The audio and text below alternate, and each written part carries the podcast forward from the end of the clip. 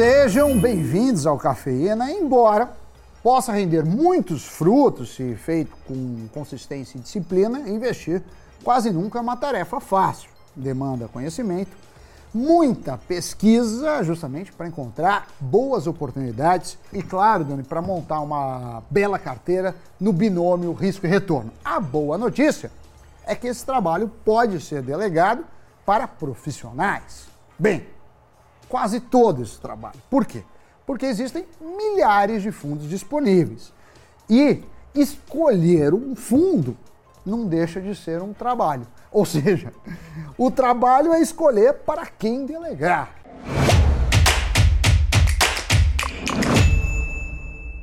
Pois é, pessoal, Sammy Boy, existem fundos para todos os gostos e riscos, mas antes de ir à caça de onde investir, é preciso conhecer o seu próprio perfil, se perguntar até onde vai a sua disposição ou a sua tolerância para volatilidade, para ver oscilações no patrimônio que está aplicado no fundo, claro que com o intuito de uma estratégia que traga maior retorno no futuro. Mas isso é super importante na decisão.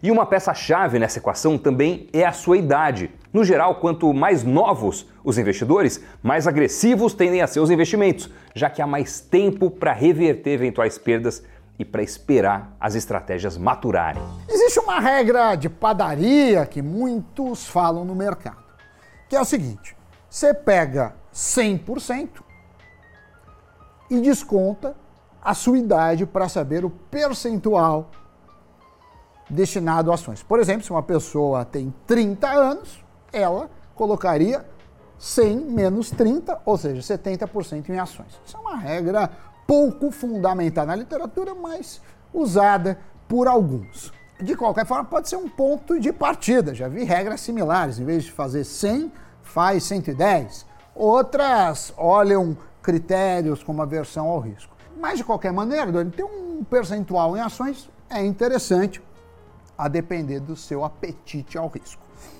Evidentemente que tudo isso foi é, baseado em mercados desenvolvidos, onde as taxas de juros são bem mais baixas.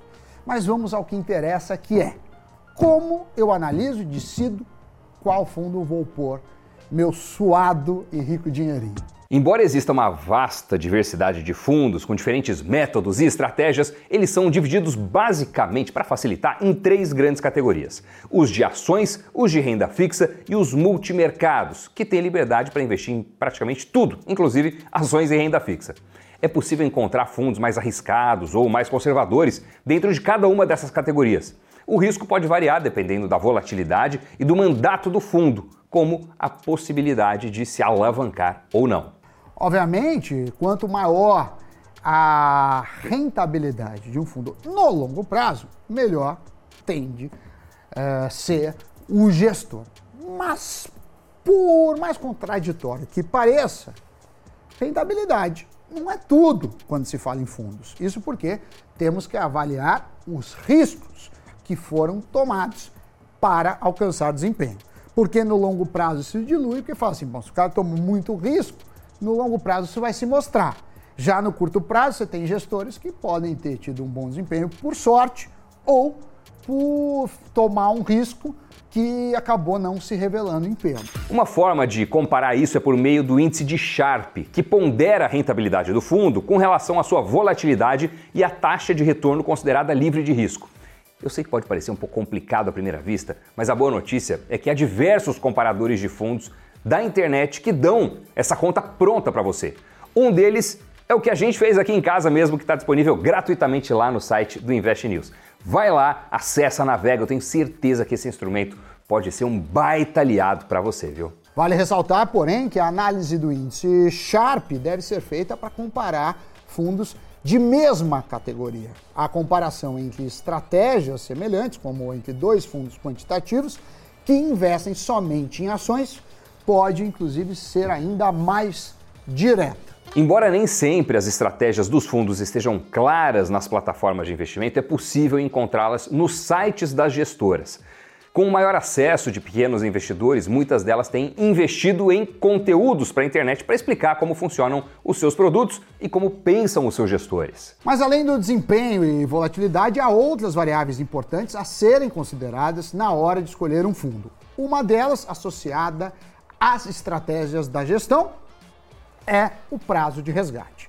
De forma geral, quanto mais negociados forem os ativos em que o fundo investe, menor tende a ser esse prazo de resgate. Fundos que investem, por exemplo, em títulos públicos costumam ter resgates mais curtos, quase imediatos. Até por isso, estão entre os mais recomendados quando o assunto do é reserva de emergência. O contrário ocorre com fundos que operam em mercados pouco líquidos. Um exemplo são os fundos dedicados a ações de pequenas empresas da bolsa, chamadas small caps.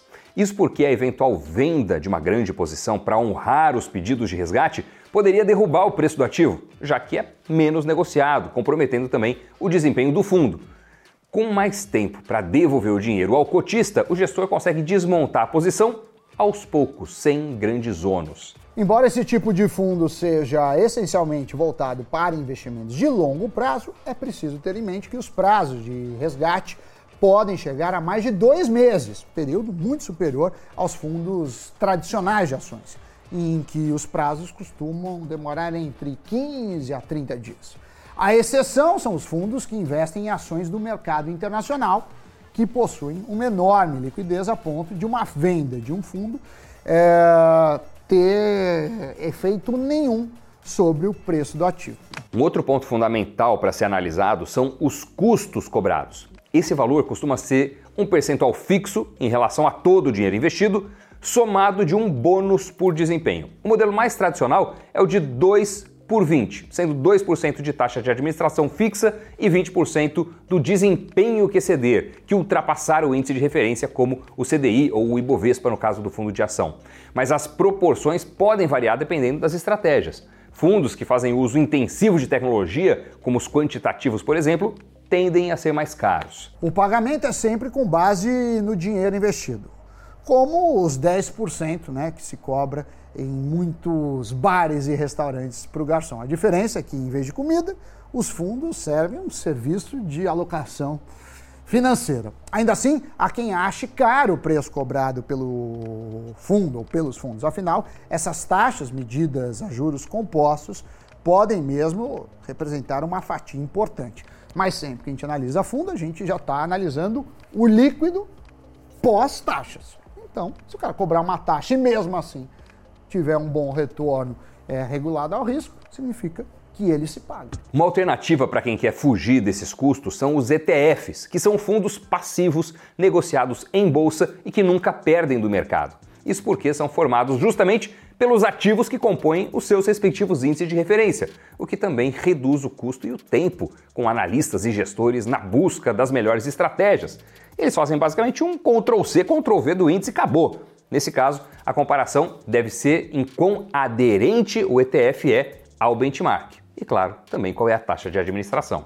O IVVB11, que é, é o ativo que segue o índice americano SP 500, com as 500 maiores empresas na bolsa de lá, conta, Doni, com 166 mil investidores na B3. O fundo é gerido pela BlackRock e tem 0,24% de taxa de administração, ou seja, é uma opção barata para quem quer diversificar em dólar, né?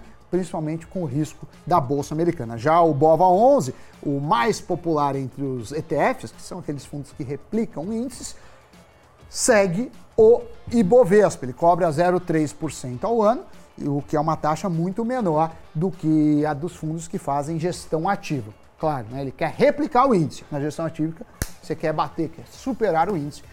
Tem muito mais esforço, equipe de pessoas e por aí vai. Olha, são vários os ETFs disponíveis na B3, sendo muitos deles voltados para setores ou até mesmo para países específicos.